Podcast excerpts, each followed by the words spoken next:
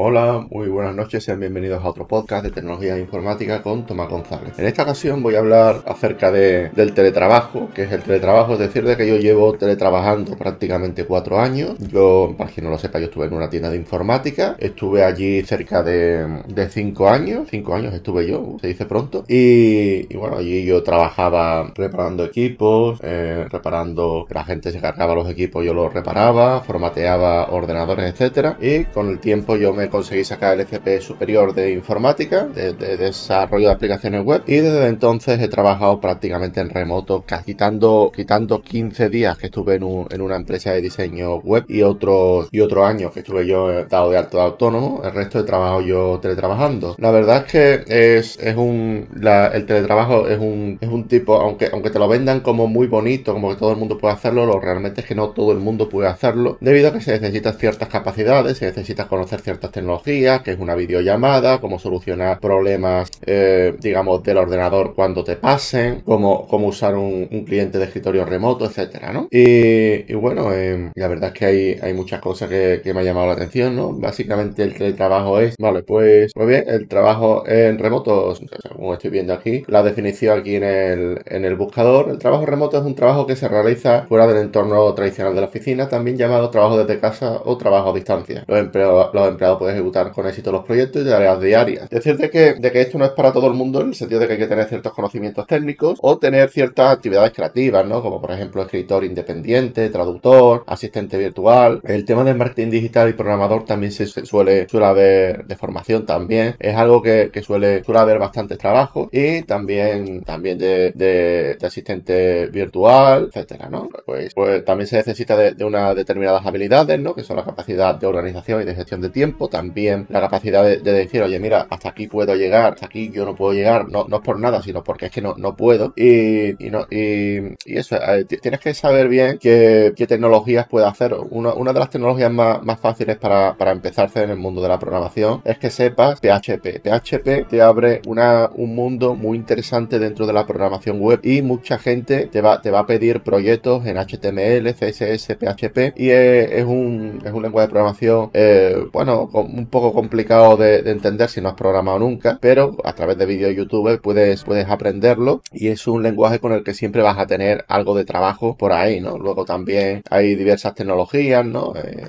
está ChatGPT que te permite, digamos, eh, tener prácticamente una, una asesoría prácticamente en tu casa, ¿no? Sea, crear artículos con SEO, crear códigos, después tú esos códigos puedes de alguna manera monetizarlos, ya sea revendiéndolos o ya sea eh, dándolo como un trabajo a un cliente, etcétera decir de que mi primer trabajo en remoto fue, fue digamos, una, una, fue el desarrollo de, de, un, de, una aplicación PHP que interconectaba dos APIs distintas, una de Dropbox, otra de, un cliente independiente y mediante REST lo conseguía echarlo a andar, ¿verdad? Fue un proyecto muy bueno y la verdad es que eh, aprendí bastante con ese proyecto, me han aparecido más de PrestaShop, etcétera, pero el, el más, los, los proyectos más viables han sido los, vamos, con PHP es muy difícil, teniendo una un, eh, teniendo claro PHP, HTML, CSS, JavaScript, Ajax, etcétera, que se puede encontrar muy fácil por internet. Eh, y bueno, lo puedes, lo puedes, puedes, puedes, digamos, empezar a, emprender por internet, ¿vale? Eh, yo, yo en lo personal hay muchos sitios como FlexJob, WeWork Remotely y otros sitios. Yo, mi consejo particular, mi consejo personal es que uséis Facebook y, em, y, y, los posts de, de vuestro país, ¿vale? En mi, en mi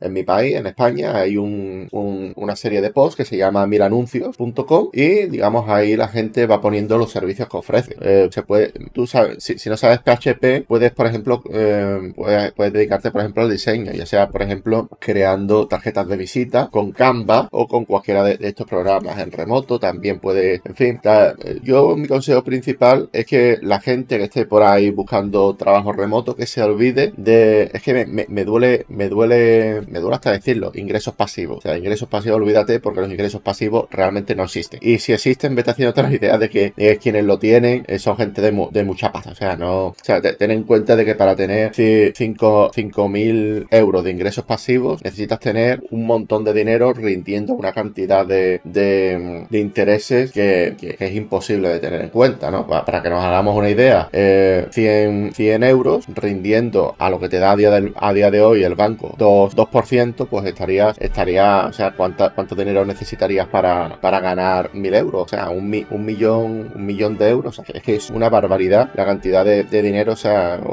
es, este tipo de mercado de, especulación generalmente con lo que hay con los ingresos pasivos es un mercado muy especulativo. La gente especula mucho con, este tipo de mercado y, me está haciendo la idea de que, de que, como tú juegues así si quieres, si quieres realmente eh, una, una especie de ingreso pasivo entre comillas, ¿no? Porque tampoco existen, eh, pues yo te recomiendo que, utilices un fondo indexado de, tu banco o de algún banco de confianza y que, lo, que dejes ahí el dinero, ¿vale? Si, si quieres algo muy parecido a ingresos pasivos, porque yo los ingresos pasivos la verdad es que yo no los yo no veo que existan y llevo en internet desde que tenía 13 años, ¿vale? Y he visto eh, ingresos pasivos de todos tipos, he visto ingresos pasivos de a, de, de de, en fin, de muchos de muchos tipos de gente también. También otra cosa que podemos que podemos hacer como, como fuente de ingresos pasivos o, como, como, como, digamos ingresos recurrentes, ¿vale? Perdón por, la, por esto, em, es, es compartir enlaces y esos enlaces van a contener publicidad. A través de esos enlaces puedes, puedes digamos, obtener ciertos